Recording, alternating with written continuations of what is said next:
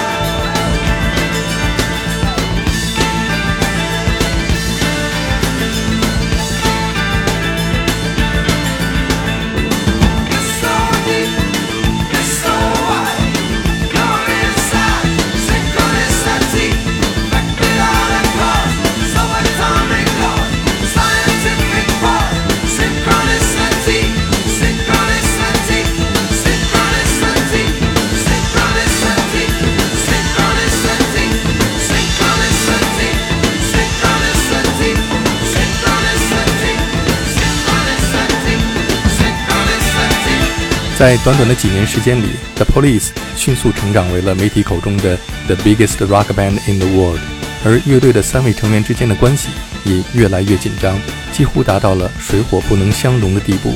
对于 Stewart Copeland 来说，Sting 能够出现在录音棚就是一个奇迹。多年之后，他对于 Sting 的参与充满了感激之情。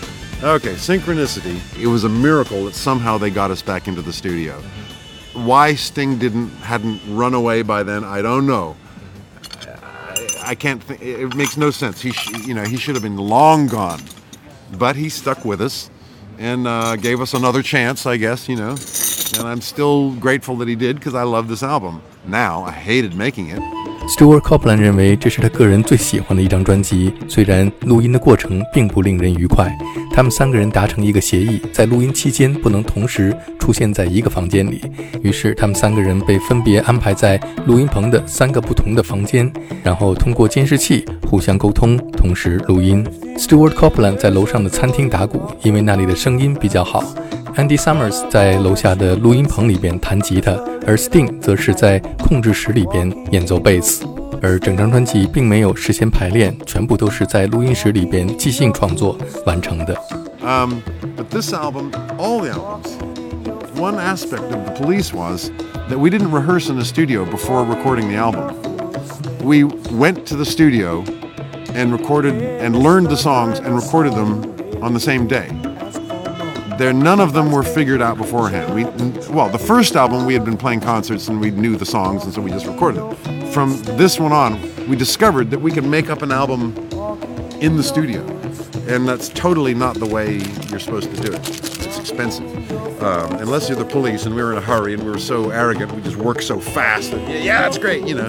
Right away, Andy would come up with the right sound. Right away, Sting hit the vocal perfect, you know. 他们从第二张专辑开始，之后的几乎每一张专辑都是在录音棚里边创作和录音同步进行的。这种做法也只有 The Police 能够做到，因为录音棚的费用实在太贵了。只有 The Police 这样专业的素质才可以做到如此神速。Andy Summers 可以立刻在他的吉他上找到正确的声音，Sting 可以一遍就把人声录好。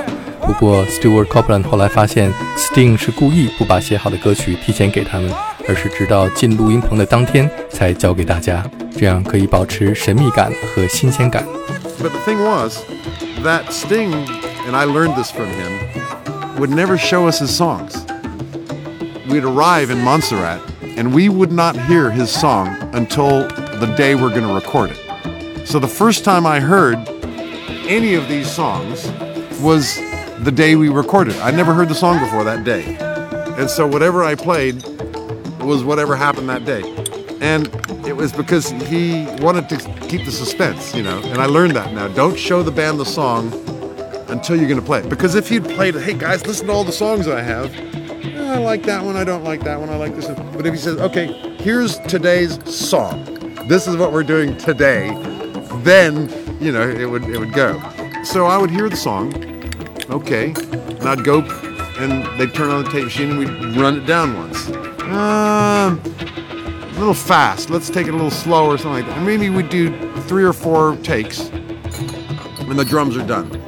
Then they spend the rest of the day do fixing the guitar, fixing vocals, and then you know over the rest of the process of making the album, they'd come back to the track and add more guitars, and Sting would have an idea for maybe how if I play a little bit of piano.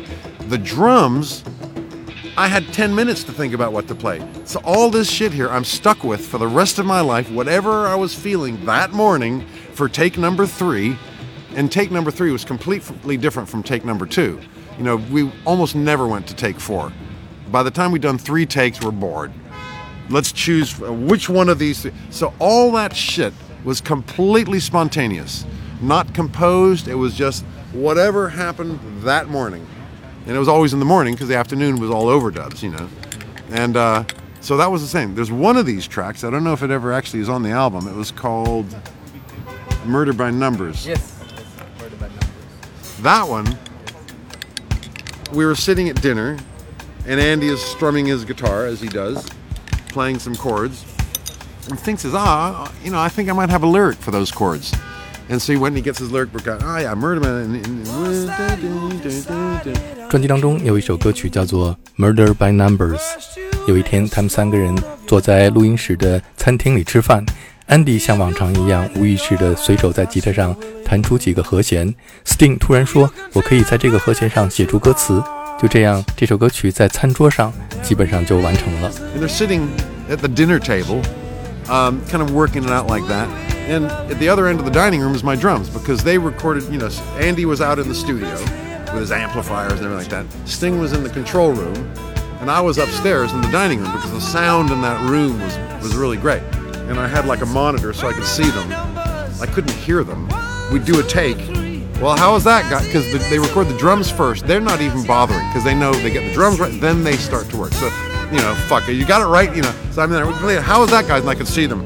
Stewart Copeland 先在餐厅里边完成他的鼓的部分，Andy Summers 则是在录音棚里边弹他的吉他，Sting 在 Control Room 里边弹贝斯和录唱。就这样，他们三个人在不同的空间，通过耳机和监视器交流。二十分钟之后，这首歌曲就录制完成了。整个过程就像是一个奇迹。You know, and I'm like, what? What guy? Can, hello, hello, talk to me. You know, I spent a lot of the time very angry, and I can laugh now. But it was fucking hell. and uh, and um, so this time they come out with the chords, and they they go downstairs to say, hey, let's record that. And they go downstairs, and the, the, my drums right there. So I, I walk over the drums, and I'm thinking about that rhythm. So by the time they get down there, the microphones are on, and I'm already coming in, and they get down there and they turn on the tape machine. I'm already playing, and they start. They go down the chords and they play the chords down, and we play the song right there. That's the record. You know, we never even played it once before recording it. It was just the first take, and we we heard the song, you know, 20 minutes later. That's the master, and it's our best performance, I think, on a record.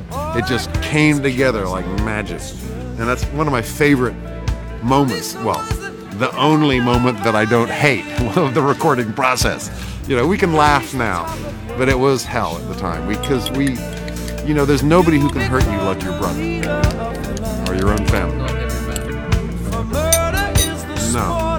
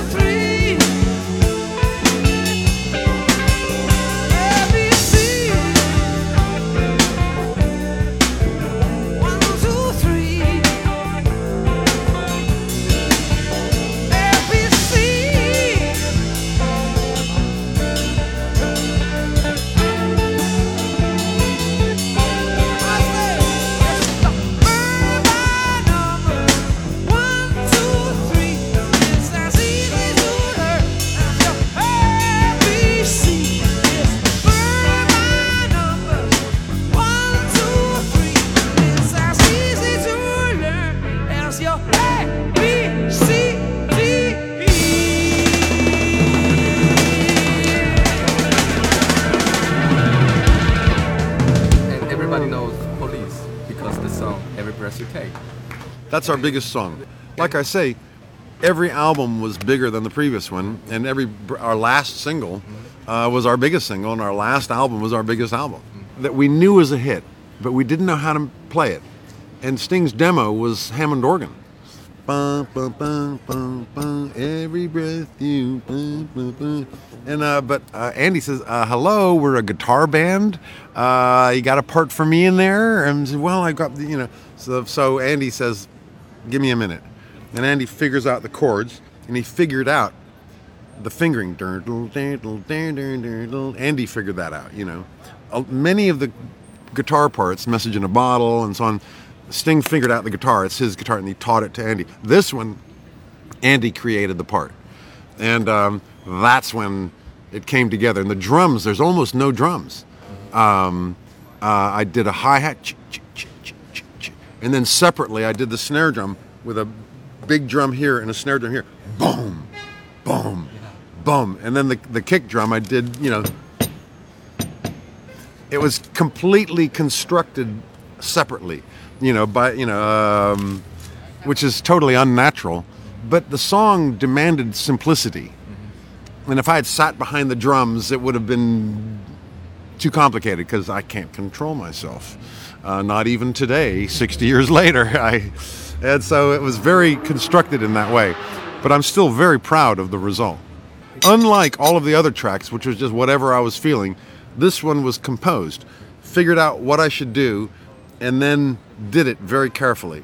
We, we agreed on how to approach the song. We tried playing it as a band, and it just weakened it. And so this is one of the rare cases where we agreed on how we should approach this song. Maybe that's why it was our biggest hit, because for a rare moment of agreement. And also, my characteristic of my snare drum sound is very high. So it's the only track where it's deep and fat. 几乎所有人认识 The Police 都是因为这一首 Every Breath You Take。无可置疑，这首歌曲是警察乐队最为成功的一首作品。Sting 最早的小样是用 organ 来伴奏的。Andy Summers 听了以后说：“我们是一支吉他乐队呀、于是就在吉他上弹出了最为经典的部分。Stewart Copeland 加入了鼓的部分，他非常克制的让鼓尽量简洁，达到了完美的效果。这也是少有的在制作上，他们乐队的三位成员完全没有分歧的一首歌曲。Stewart Copeland 说：“也许这就是为什么这首歌曲成为了他们乐队最为成功的一首单曲。”